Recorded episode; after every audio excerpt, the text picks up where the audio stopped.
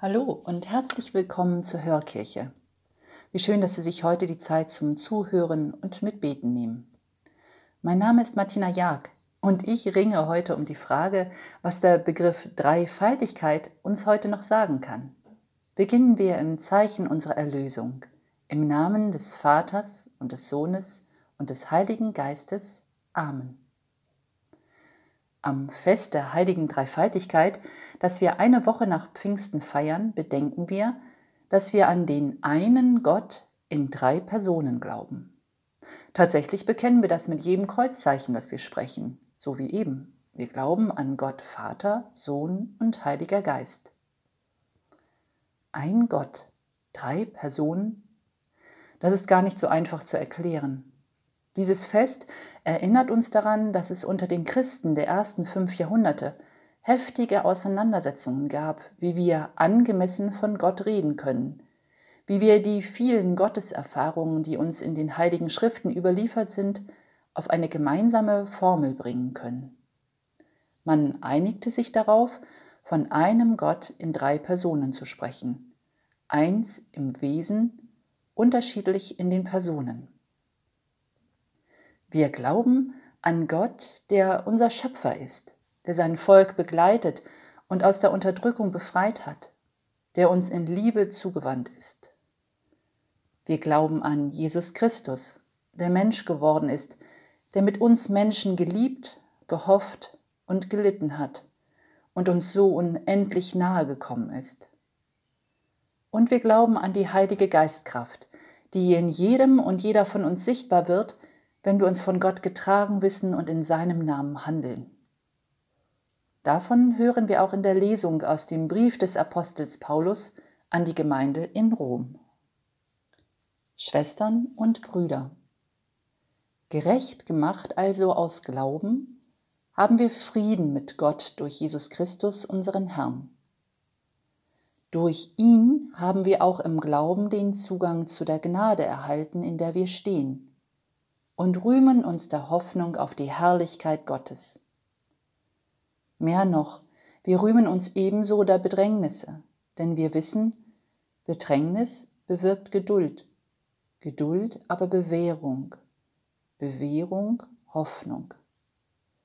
Die Hoffnung aber lässt nicht zugrunde gehen, denn die Liebe Gottes ist ausgegossen in unsere Herzen durch den Heiligen Geist, der uns gegeben ist.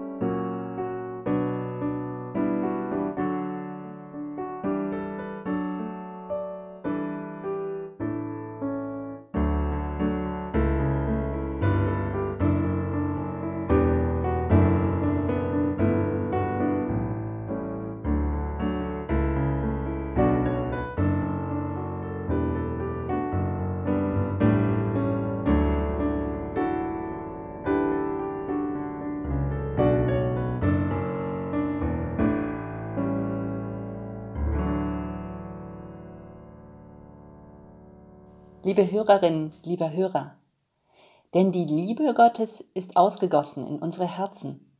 Was für ein schöner Satz.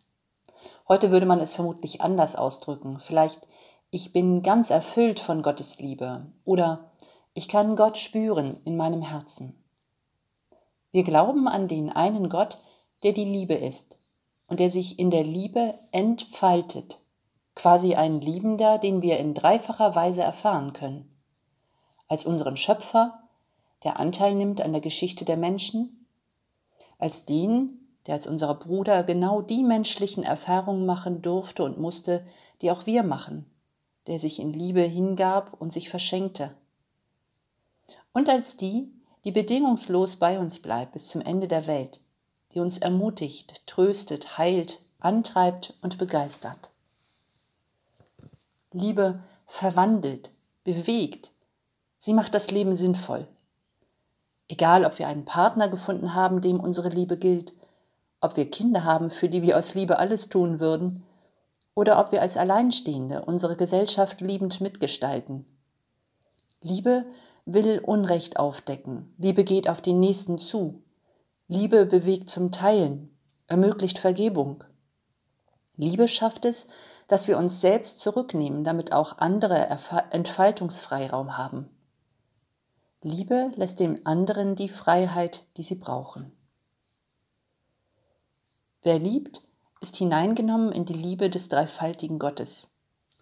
Denn dieser Gott will in Beziehung zu uns treten. Das darf uns am Fest der heiligen Dreifaltigkeit wieder einmal bewusst werden. Also, auch wenn es schwierig ist, von Gott als dem einen in drei Personen zu sprechen, lohnt es sich. Denn auch wenn wir Gott nie ganz erfassen und beschreiben können, so gibt uns doch das Bild von der Dreifaltigkeit eine Ahnung davon, wie er ist. Von Anbeginn bei uns uns nah, auf ewig liebend.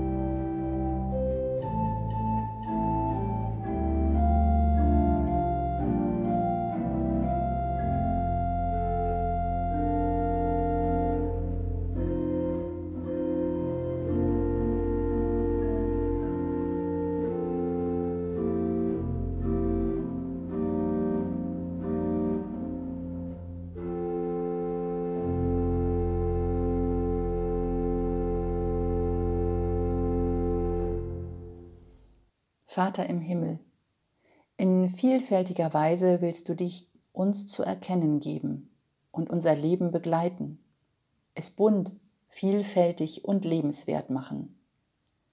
Du willst Antrieb für unser Leben sein, zu unserem Wohl und zum Wohl aller. Dafür danken wir dir und bitten dich, bleibe bei uns, wenn wir jetzt wieder in unseren Alltag gehen, und lenke du unsere Schritte. Segne uns im Namen des Vaters und des Sohnes und des Heiligen Geistes. Amen.